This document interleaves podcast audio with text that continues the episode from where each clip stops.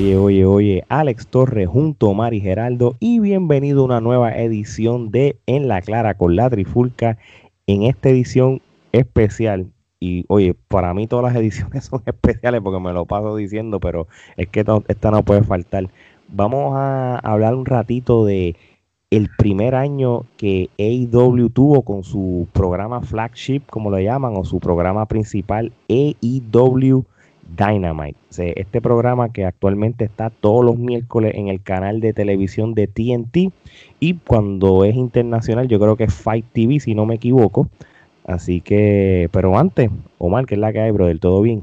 Todo bien, papá. Aquí interesante problemas con este tema. Estamos ahí con muchas cosas que decir. Seguro que sí. Era lo que es la que hay, brother. Ya tú sabes, aquí, este, ¿quién diría que ya es un año de, de AEW Dynamite? Así y lo hemos cubierto, ¿verdad? Desde principio a fin. Este de principio a fin, eso es así.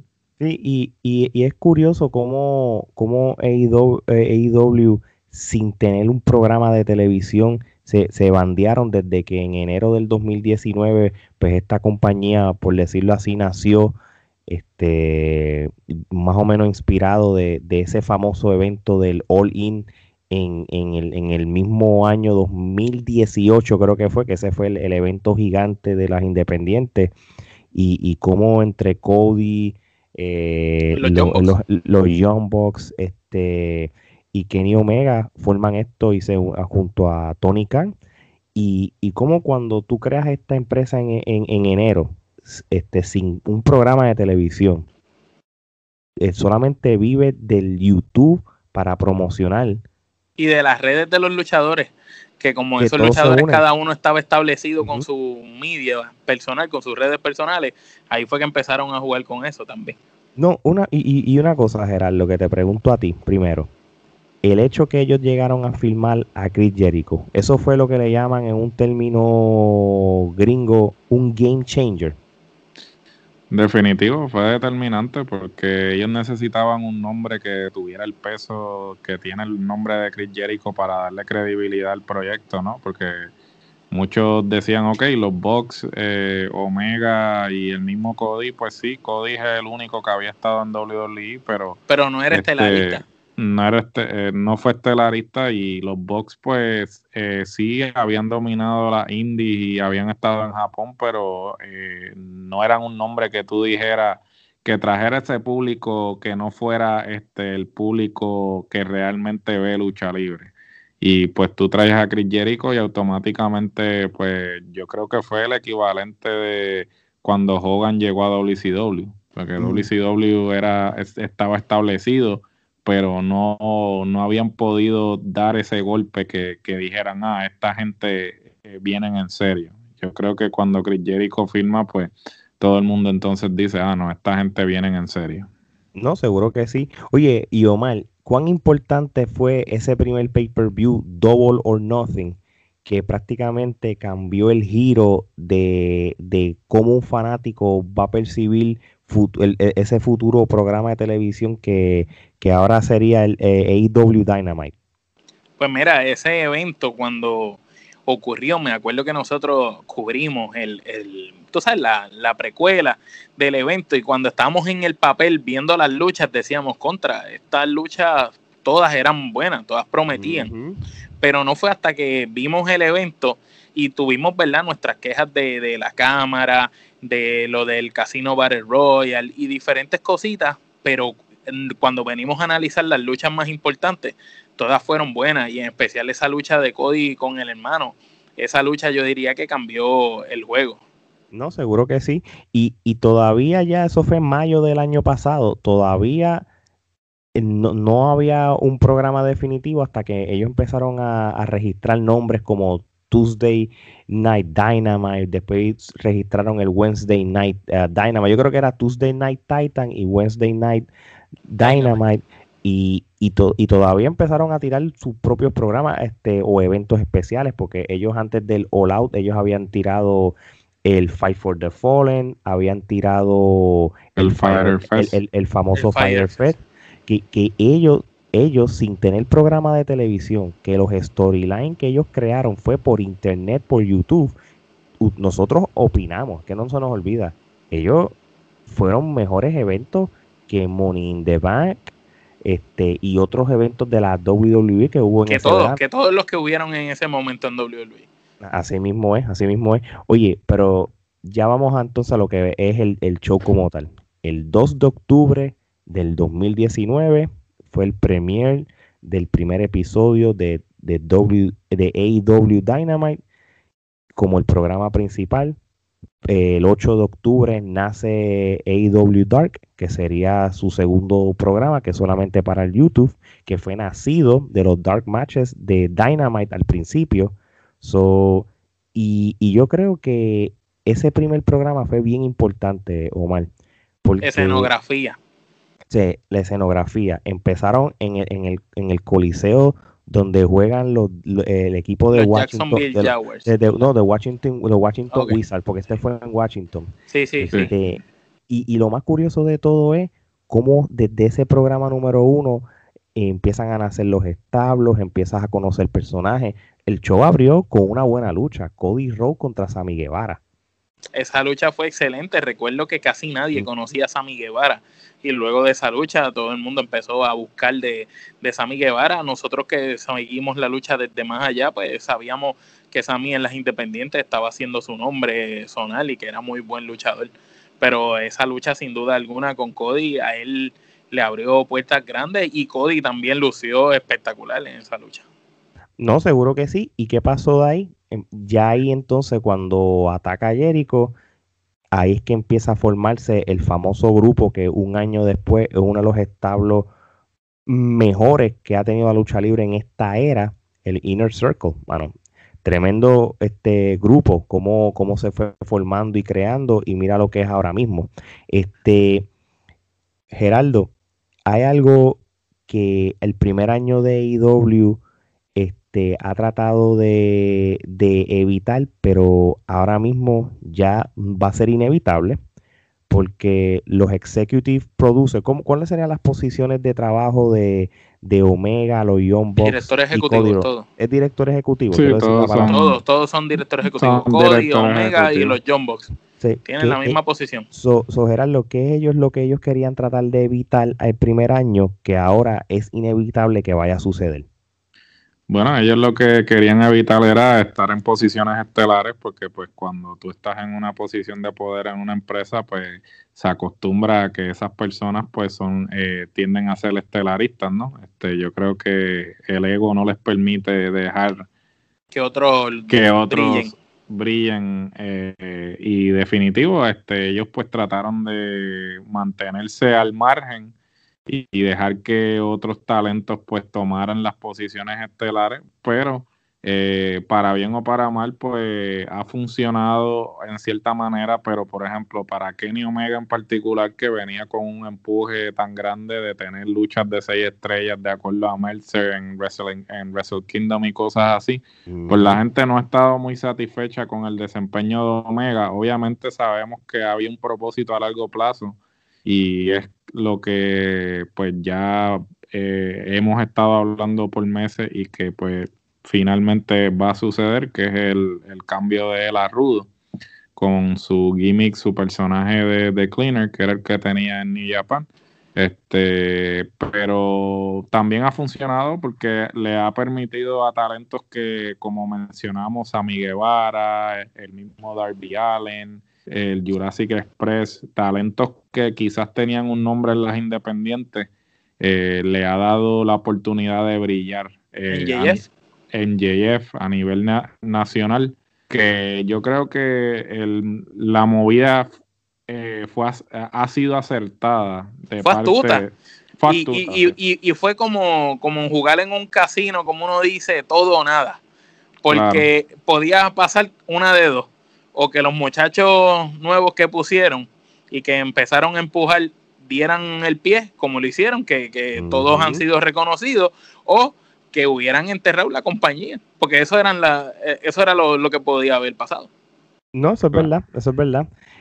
Pero tú sabes una cosa, y, y hay algo que yo siempre dije desde el día uno, y obviamente pues yo sé que estamos hablando de las razones por qué no se dieron.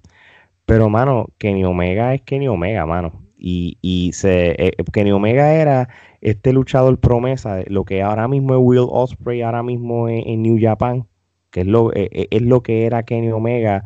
Para y lo que fue J Style en su momento. No, seguro que sí. So, Kenny Omega es este tipo de luchador de que, que sea la posición que tenga en AEW, loco, él debe ser el, el, en cierto sentido la, cara de la compañía. Pero yo te pregunto algo, vale. Si eso hubiera pasado, si Kenny Omega hubiera sido la cara de AEW desde el principio, ¿Tú crees que IW hubiera podido estar tan solidificada como está? Porque entonces, si él hubiera sido la, la cara, Chris Jericho no hubiera tenido el título tanto tiempo como lo tuvo, ni hubiera cargado en su hombro a la compañía y lo hubiera hecho lucir. El grupo de Chris Jericho no hubiera tenido la exposición que tuvo Kenny Omega no hubiera podido hacer que el vaquero fuera alguien relevante porque Hanman Page era un, buen luchador, pero Hanman Page no era un luchador que el, ojo eh, mainstream dijera, wow, qué gran luchador es, tú sabes. No fue en las luchas en parejas con Kenny Omega que el público mismo empezó a comprar al vaquero. Entonces, eh, porque el vaquero tuvo su feudo con, con Jericho y, y a nadie le gustó. No fue hasta que lo unen con Omega que empieza el vaquero a cogerle un auge que hasta nosotros mismos cambiamos nuestra opinión en parte que no, no somos súper fan del vaquero, pero hemos reconocido que su trabajo desde que empezó con Omega ha, sido increíble. Y entonces, si eso hubiera pasado y te lo hubieran dado todo desde el principio, ¿qué más iba a tener para ofrecer después AEW? Porque ya tú no ibas a ver a estas alturas a querer ver a Jericho como campeón. No, y eso yo te lo tú sabes, no sé, es que es, como que mi pensar de que si te lo hubieran dado todo desde ese principio, no hubiera pasado lo que ahora te dio la lógica de, de la empresa. Yo, yo, yo entiendo, yo entiendo esa parte y yo estoy de acuerdo contigo porque por lo menos eh, el, hecho de que Chris Jericho fue el primer campeón, yo creo que fue el, más merecedor. Lo que no compré mucho es el, el John eh, Moxley y Omega, cómo, cómo Moxley mostraba superioridad a alguien como Omega cuando en realidad no es el caso. Obviamente, pues como todo soldado y para buscar el bueno contra el malo, pues el bueno va a ganar.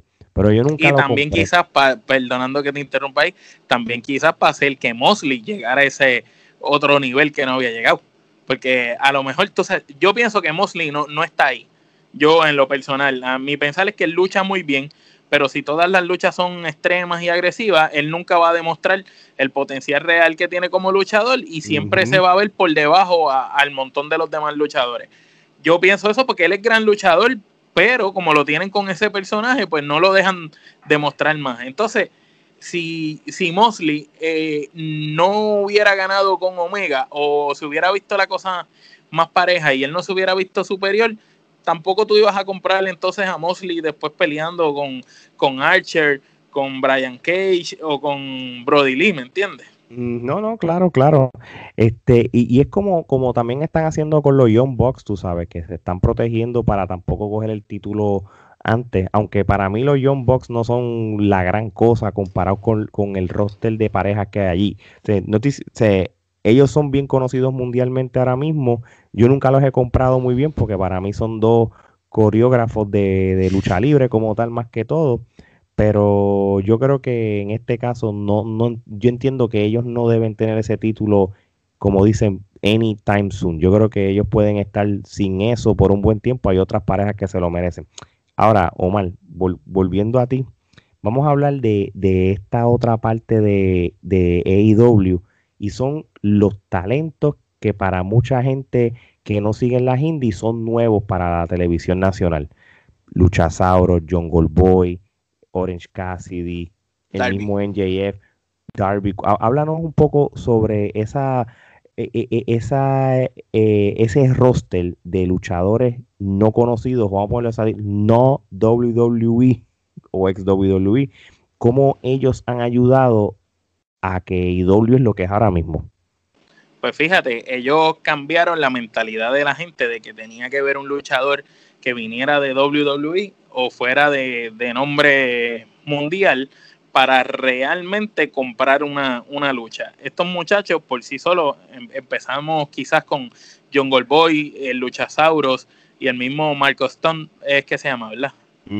Sí. Y Marco Stone, ellos como grupo con el Jurassic Express, eh, aunque ellos no han ganado la mayoría de las luchas que han tenido, cada vez que ellos salen han demostrado un carisma, un nivel de crecimiento completo, que cada vez ha ido ascendiendo y eso ha hecho que la gente le ponga el ojo y diga, contra esos muchachos son gufiados, porque está el chiquitito, está el otro que pelea muy bien y está el gigante con la careta que se llama la atención y la gente le puso el ojo. Lo mismo con Darby Allen, Darby Allen de, en Evolve era una máquina, una bestia y a pesar de Darby Allen ser flaco y quizás no tener el físico que tienen otros luchadores, él solo con sus luchas ha dado a demostrar que de verdad tiene el material para estar donde está. El mismo Orange Cassidy, que yo desconocía a Orange Cassidy hasta que Gerardo fue el que nos dijo, mira, ese muchacho ahora está con ese gimmick, pero ese tipo en las independientes ya venía desde antes luchando, ese tipo es un caballo luchando, deja que ustedes lo vean. Y no fue hasta que lo vimos luchar con Pac en aquella tremenda lucha que por lo menos yo cambié mi perspectiva sobre él y dije, contra, este muchacho tiene que, con qué demostrar. El mismo en JF. En JF lo habíamos visto en diferentes empresas independientes, em, empezando con Sammy Guevara y todos estos muchachos, pero ellos no habían tenido esa exposición. Al acá tener más tiempo y también los consejos, porque tenemos que también eh, hablar que AEW ha tenido un balance entre el talento joven y el veterano. Y entonces el veterano ha ayudado a esos muchachos, porque los muchachos que no son buenos en el micrófono le han puesto un veterano como Jake the Snake Robert al lado, o le han puesto quizás a, diferentes personas en el backstage. Sabemos que Dean Malenko está tras, tras esa cortina, sabemos que personas como Billy Gom está tras esa cortina. Y son personas, Vicky Guerrero misma, son personas que, tienen experiencia en el negocio y que están en el oído de esos muchachos. Mira, Joe Villanera, en las independientes era conocido como un loquito por las luchas que daba, que, eran, que, eran, eh, que era extremo y era arriesgado. Pero cuando en AEW tuvo esa lucha con Moxley fuerte, ahí todo el mundo empezó a decir, ahí fue que todo el mundo empezó a decir, contra Joe Villanela tiene con qué y así ha seguido IW. Ellos han, han jugado la carta de apostar al talento joven, usar el veterano establecido para ayudar a esos muchachos y los que no tienen el micrófono, pues le han puesto un veterano como Taz con el mismo Brian Cage que hable por ellos. Alguien que de verdad tiene presencia, que sabe hablar en el micrófono, que hable por ellos. Y también la combinación en los comentarios ayuda. No es lo mismo tú ver una lucha que la esté narrando Pepe y Yuyo, que tú no sabes quiénes son, que la estén narrando estas personas que están en esa mesa, que Excalibur conoce a todo el talento independiente porque casi todos pasaron por su empresa. ¿Es o no es, Gerardo? Definitivo, y no solamente el conocimiento que tiene del talento independiente, sino el conocimiento de lucha libre en general, porque todas las, muchas veces Ross y Shaboni pues se limita mucho a hablar de cosas del pasado, ¿no? Mientras que Excalibur está más activo en lo de que, ah, mira, hizo esta movida, hizo la otra, fulanito luchó en este sitio, estuvo acá, estuvo allá. Ese personaje me recuerda que Sí, Yo, creo que ah, esa es la, si hay algo que yo lamentablemente puedo criticar de Dynamite, en este caso, que es lo que estamos hablando, es que yo entiendo que Shaboni y JR no pueden estar en una misma mesa. Estás hablando de tu play by play que, mm, que prácticamente hacen la misma función y Excalibur es muy bueno, no tiene la veteranía de ellos, pero yo creo que aquí no se trata de eso, se trata de que tiene que haber un balance en, a mí me gustaba, A mí me gustó cuando Taz estuvo en la mesa con, claro. con este, con JR y con Excalibur. Porque, Taz viene jugando el papel de rudo, el otro del técnico, y Excalibur es una mente. y el mismo Jericho, cuando Jericho está en la mesa.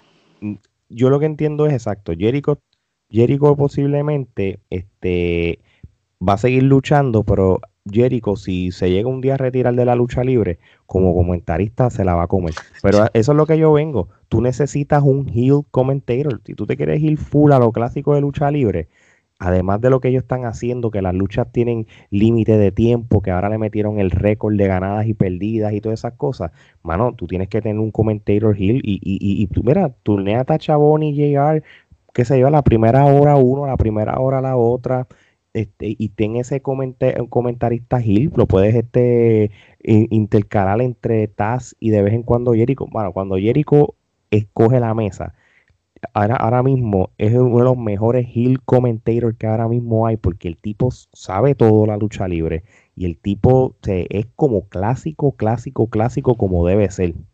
Y tú sabes que Jericho, este, las veces que ha estado en la mesa de los comentaristas es exactamente cuando el rating de IW eh, baja un poco. Cuando el rating baja un poco, Jericho, vete para la mesa. Sí, sí, no, no. Y, ese rating coge y sube, sube para las nubes. Y, por algo lo están haciendo, porque el, yo creo que eso es el, el, el, path que él va a coger después, después de la lucha libre. Oye, Gerardo, esto sí te iba a preguntar a ti. Ya hemos hablado de los nuevos talentos, hemos hablado de, del génesis de, de AEW Dynamite, pero vamos a hablar de lo que ha sido súper importante y esto lo hemos hablado nosotros desde el año pasado, lo hemos hecho en segmentos, en video de YouTube y todo, los agentes libres. Lo, en, en este caso, los ex WWE. Cuéntanos cuáles han sido esos agentes libres importantes que AEW ha recibido y cuál ha sido el outcome. Porque mira, esto, es lo más funny. Un año después que Dynamite empezó, tú sabes lo más brutal de todo, que todos los campeones que hay ahora mismo en AEW son ex WWE. Todito. FTR Tag Team. Tenemos al campeón mundial que es Moxley. Y, los y, el campeonato de la televisión, Cody Rhodes, obviamente, de mujeres ya es diferente, pero por lo menos el de los varones son todos ex WWE. ¿qué, tú comentas sobre esos agentes libres que llegaron a AEW?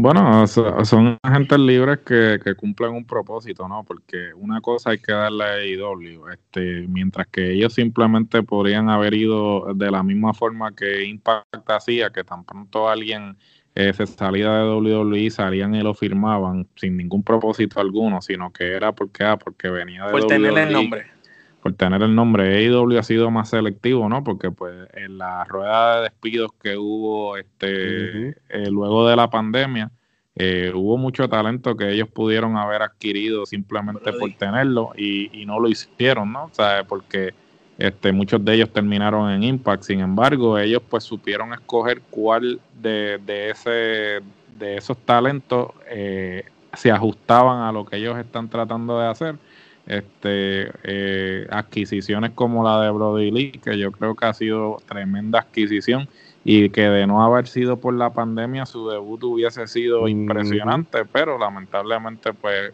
sucedió lo de la pandemia. Eh, FTR, eh, que era algo que, se veía venir este, hasta antes de que ellos se fueran de WWE.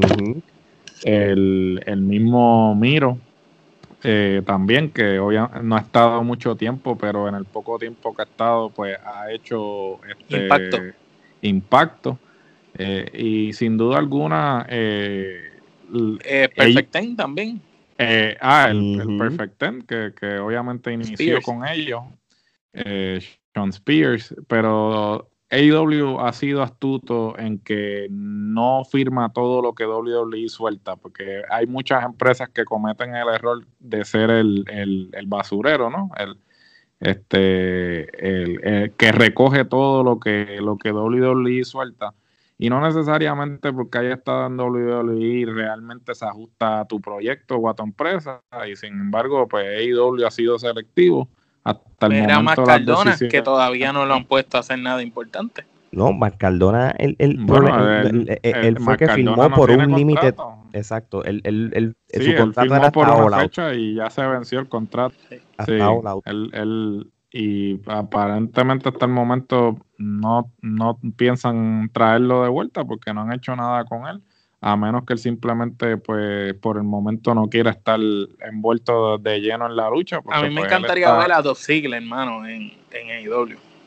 Tú sabes que yo pensé que, que él iba a salir, yo, yo pensé que él iba a salir en AEW cuando estaba con lo, el problema con supuestamente del contrato y todo eso, pero, pero cuando regresó a la WWE yo dije, este hombre está por los chavos, él está relax, porque hay, acuérdate, como yo siempre les he dicho a ustedes, está el luchador que lo que quiere es tener un legado y está el luchador que está en su comfort zone, me están pagando esto, hago lo que me dé la gana. Voy a perseguir el 24-7, pero me van a pagar un, un, de chavo. Pero si ya, ya has ganado el dinero, si ya has ganado el dinero, ¿vas a seguir por los chavos o vas a hacer por el Pues, ¿verdad? Por, por ser recordado como uno de los grandes. Nakamura es un luchador que todavía estoy sorprendido cómo él ha aceptado los roles que tiene. Ese hombre parece que está súper cómodo con su vida. dice, Samoa Joe, Cesaro. Samoa Joe está lesionado, pero Samoa sí, pero Samoa Joe también, antes de estar lesionado, lo tenían, él tuvo, él ha tenido sus momentos, pero él no ha hecho la gran cosa ahí. Kevin Owens eh, eh, ha estado en un sub y baja total. Y son luchadores. Eh, ¿Tú sabes cuál es el más que a mí me duele? Bobby Roode. Mano, porque Bobby Roode cuando llegó a NXT, sencillamente cogió NXT y lo llevó a otro nivel. Y después que él debuta con el personaje ese y la música de Glorious, que eso se quería caer. ¿Qué pasó? Lo fueron cortando, cortando, cortando. Después le dejaron el bigote para hacer eh, Rick Root parte 2. y después, ¿qué hicieron? A correr detrás del 24-7. Y una pérdida, porque un tipo como Bobby Root, yo estoy seguro que en AEW estaría siendo un caballo, de verdad. No, y, y, y, es como todo, tú también tienes que tener mucho cuidado a quien tú filmas y a quien no, y cuál es la razón de ser. Mira, como, como está diciendo Gerardo, Mascardona es un vivo ejemplo. Ellos fueron smart y ellos quizás le dijeron, mira, este, Matt, esto es lo que te tenemos pensado de aquí hasta acá. La conclusión fue, el Olao le ganan al Dark Order, aquí no hay más nada que hablar, ¿entiendes? Y pasa que había un propósito, este, para build up e, el, el, y él ni planchó a nadie, eso que él como él no hizo nada. Sí, y, y, y maybe también AEW ve las reacciones de la gente también, digo, vamos a ser realistas, la, reacción de la gente, yo creo como gente como nosotros, detrás de las cámaras y, y, todo, porque realmente no hay público para, para uno este, tener ese tipo de, de crítica. Por ejemplo, cuando el, el debut de Brody Lee y el debut de, de Matt Hardy. Lamentablemente fue el mismo día que fue buenísimo, pero usted se imagina si uno hubiera visto, habido pandemia, hubiera estado en este coliseo, en este estado con, con 10 mil personas. Creo que el de Brody Lee era en su estado natal, ¿verdad, Gerardo? Iba a ser. Sí, originalmente. iba a ser originalmente en, Ellos tenían eso calculado. Y, y, y, Matt Hardy y ellos salieron y, sin público, que, que, que esa reacción hacía falta.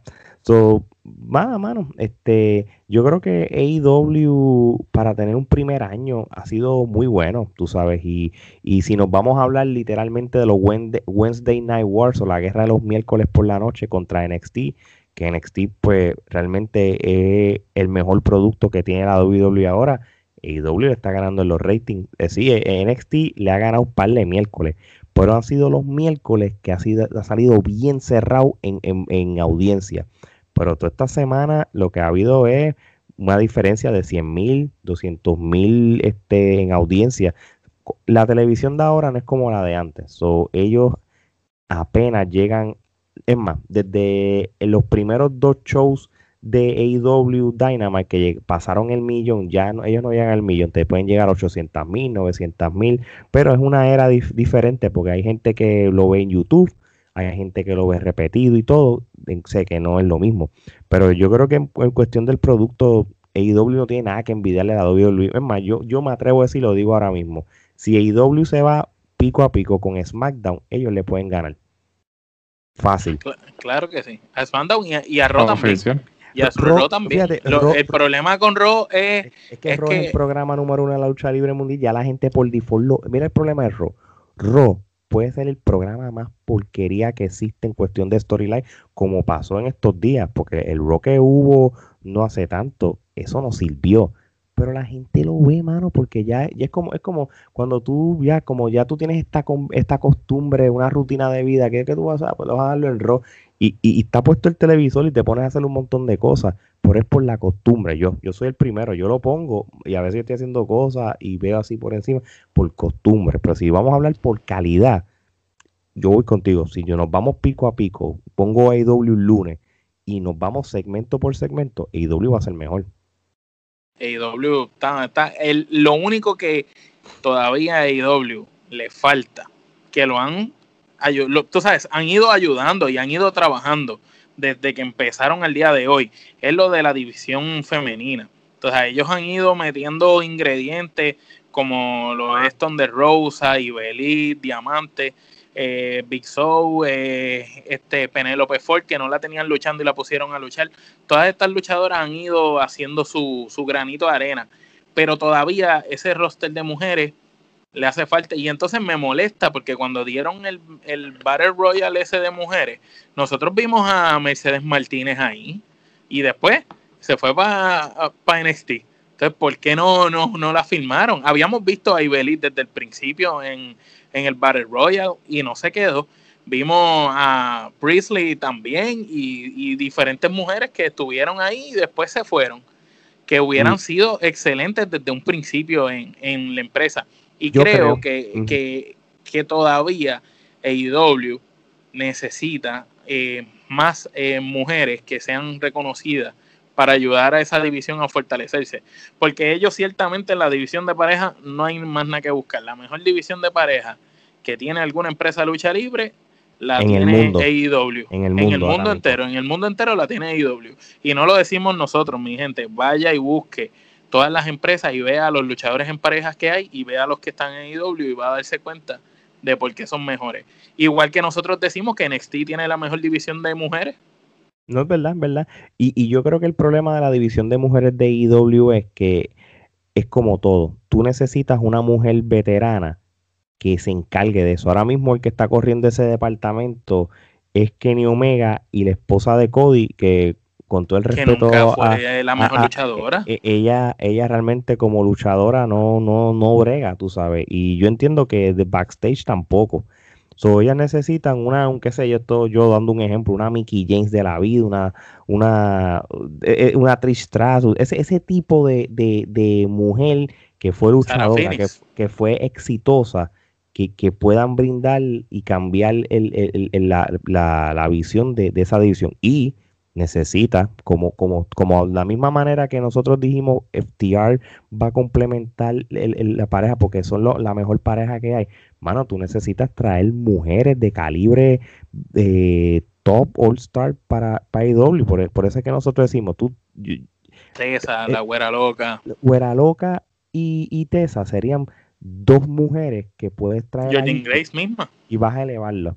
Lo, lo, que sí es que yo, yo no sé los contratos de esas tres mujeres que estamos hablando, pero ellas parece que, digo, voy a quitar la tesa, pero eh, Jordan Grace y, y, Taya parece que están muy feliz en, en, en, su, en su rol en Impact. Chicos, pero no van a estar felices si no tienen competencia. No, y no, no sé, tú sabes. No la campeona, purazo, eh, Jordan Grace y la güera loca que también la flexibilidad ¿sabes? el, No estar, el no estar viajando ¿sabes? una de las cosas que los luchadores buscan es una estabilidad ¿no? y después de lamentablemente los itinerarios que tiene WWE hasta el mismo AEW pues eh, son o sea, a veces nunca llegan a su casa Impact eh, les brinda una alternativa de generar un ingreso y no tener que estar viajando porque ellos filman todo en, el, mismo, sitio. No, lo que tiene Impact que, que, que, que también lo, aleja de, de AEW y WWE como empresa es la libertad de luchar independiente. De luchar también independiente. Sí, no, ah, sí posiblemente maybe hay un, uno que otro luchador que tenga una exclusividad con Impact, pero por lo menos hasta donde yo tengo entendido, porque yo he visto un montón de flyers y banners de cuantas empresas independientes en los Estados Unidos estas últimas semanas, y, y, prácticamente todos esos luchadores de Impact están haciendo eso. Inclusive eh, los de, hasta los mismos de IW, algunos también los he visto haciendo apariciones y todo y, eso también lo, lo, aleja de lo que es el imperio de, lo que es la, la WWE. Pero sí. Y AEW no solo, no solo eso, sino entiendo también lo de la seguridad de médica, ¿verdad, Gerardo? Que, que, que ellos lo ayudan con, con los, gastos médicos. Porque es la única empresa actualmente que tiene seguro médico. Como mencionamos en un episodio anteriormente, este, los luchadores son contratistas independientes o, ellos mismos pagan su seguro médico o no tienen seguro médico. Y AEW por lo menos les provee eso, que no se los provee nadie, ni WWE provee eso. Así mismo. Oye, para ir cerrando este episodio, vamos a hablar de, de lo que es el, el, ese programa de AEW Dark, que es por YouTube los martes. ¿Qué, ustedes piensan de, ese concepto de, que los Dark Matches te los televisen y cómo AEW ha tenido la, la, brillantez y, la oportunidad de, a muchos luchadores que, que, quisieran ser grandes en la lucha libre o salir en televisión nacional, ¿cómo, cómo eso va también a cambiar el juego con la WWE que no hace eso mismo, a menos que te vayas a NXT y firmes esos contratos y los tienes entrenando y los tienes engavetados. Omar, empiezo contigo. Fíjate, eh, yo pienso que IW es sumamente astuta esa movida, porque nosotros que somos fanáticos de los podcasts y que hemos oído podcasts desde antes que hiciéramos los nuestros, hemos oído como grandes leyendas de la lucha libre han hablado que muchas veces las luchas dark matches han sido hasta mejores que las mismas que fueron de eventos eh, pay-per-view o eventos especiales. Y sin embargo, AEW nunca ha desaprovechado esa oportunidad desde el comienzo hasta inclusive en el crucero de Jericho. Ellos han estado grabando toda lucha que se realice en, en la empresa. Y todas esas luchas ellos las tienen y esas luchas las han ido soltando en los programas de AEW Dark, le han metido como que un intro diferente, ponen una fémina con chabón y hacer el intro de origen latino, tú sabes, para caerle también cool a la comunidad latina, le han dado exposición a talentos nuevos y otros talentos que han tenido luchas para ellos como de tryout o otras luchas como vimos a Ángel Fashion, el luchador puertorriqueño. Que ya ha salido dos veces. Que, ya ha salido dos veces en AEW, tú sabes, y prácticamente ha sido ahí. Y Beliz antes de entrar como tal de lleno. Ella sí había salido en el Battle Royale al principio de, de IW, pero ella no pertenecía a la empresa y después la vimos primero en Dark a ella y a Diamante antes de, de como tal ser parte de la empresa. Y yo pienso que eso es sumamente espectacular y una movida inteligente porque no estás mientras otras empresas están perdiendo esas luchas, que solamente las ve el público que pagó taquilla, y en este caso no hay público, las están viendo los otros luchadores, esta gente está aprovechándose de esas luchas para ver y probar talentos y probar combinaciones, porque a veces cuando tú pones AEW Dark, tú ves luchas rarísimas. Por ejemplo, una vez yo me acuerdo que vi la lucha de, de los dos chiquititos que tienen careta del Dark Order este, contra Private Party. Y yo decía, contra esa lucha como que no, no, no me machea, no me gusta. Pero cuando vi pelear a los dos del Dark Order, yo dije, no, pero esta lucha es buenísima. Sí, no, el, el, Dark y Order, ellos prueban. Dark Order 3 y Dark Order 4. Dark Order esos son, Y pelean bien y como pareja son muy buenos. Y prácticamente tú no hubieras visto qué buenos eran si no los hubieras visto que los probaran de esa manera. Así también hemos visto a, a otros luchadores, el mismo Jurassic Express, todas las combinaciones habidas y por haber la pareja dispareja, pero muy buena de Sonic Kiss con Joey Janela. También la vimos ahí empezando, el mismo Billy Gunn con su hijo, tú sabes. Y hemos visto que Dark ha sido como que ese programa para estos luchadores que quizás no los pueden utilizar en, en, el programa grande por X o Y razón, pues mira, vamos a utilizarlos acá, pero no porque estés ahí, no dejas de estar luciéndote, porque como quiera estás en AEW. Así mismo es, así mismo es. Oye, Geraldi, con esto sí que cierro este episodio de En la Clara. Ya pasó el primer año de Dynamite, ya hablamos de todo lo que ha sucedido y todo. ¿Qué es lo próximo para AEW Dynamite? Ya que ya tienen su primer año de experiencia. Definitivamente yo creo que este seguir reforzando el roster de alguna manera u otra, hemos hablado una y otra vez que ese roster de mujeres pues necesita eh, seguir siendo reforzado. Eh, yo creo que es una de las divisiones que tienen que poner, eh, ciertamente le han dado exposición eh, me parece que lo que tú mencionaste anteriormente en cuanto a lo de Brandy Rhodes, mira, Brandy Rhodes no debe estar en una posición como esa. Si ellos quieren realmente reforzar ese roster de mujeres, tienen que buscar una mujer experimentada como una Gail Kim, este, la, misma este, eh, Alondra Blaze, que Sarah Phoenix eh, Sarah Phoenix, eh, una serie de, de, luchadoras que realmente eh, se beneficiarían, eh, ese roster se beneficiaría mucho de la experiencia. la otra cosa que deberían considerar también es, bueno, ya se está hablando Además del programa de Dark, que ellos supuestamente en el contrato que firmaron hasta el 2024 están trabajando en un segundo programa que no va a ser Dark. hasta cierto punto entonces este habría que ver que va a ser el SmackDown de ellos que va a ser el SmackDown de ellos este hasta cierto punto habría que ver entonces si Dynamite entonces se bueno se convierte no eh, Dynamite es su programa principal entonces al tener un segundo programa cómo el producto se, se va a diluir si es que van a correr ciertos ángulos en un programa y entonces dejar los ángulos estelares para Dynamite. ¿Cómo va a ser la logística eh, a largo plazo en cuanto a eso? Obviamente no sé si con la pandemia pues han dilatado los planes porque cuando firmaron el contrato eh, se habló de eso e inclusive se les preguntó si era que, Dark iba a pasar de YouTube a TNT y ellos dijeron que no, que Dark iba a continuar como está corriendo actualmente y que sí iba a haber un segundo programa. Entonces, pues, yo pienso que teniendo ese segundo programa, pues van a necesitar más talento del que tienen. Entonces eh, van a tener que empezar a firmar talento, pero como mencioné anteriormente, no talento simplemente por firmarlo, sino talento que haga sentido. Un propósito. Eh, y que tenga un propósito a largo plazo. Eh, obviamente siempre vas a querer traer uno que otro nombre para seguirle dándole credibilidad a la, a la marca, pero tampoco es que todo lo que deseche WWE tú vas a firmarlo. Y, una, y una pregunta, ¿no sería interesante este, que si hacen ese segundo programa sea como era antes de que se diera lo de eh, las marcas, la división de marcas en WWF? Este, cuando un luchador el lunes podía salir aquí y ese mismo ángulo seguirlo trabajando en, en SmackDown, tú sabes.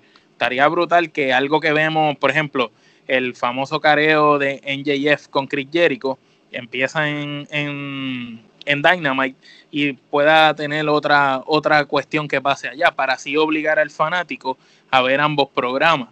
Porque yo pienso que cuando tú divides el roster y divides eh, todo y dices, no, estos luchadores son para allá, estos comentaristas son para allá, pues entonces ya ahí haces que el fanático diga, espérate, ven acá, eh, a mí no me gustan estos, a mí me gustan estos que puede escoger en, ver, como hacen con WWE, que escogen en ver NXT, en ver Raw o en ver SmackDown.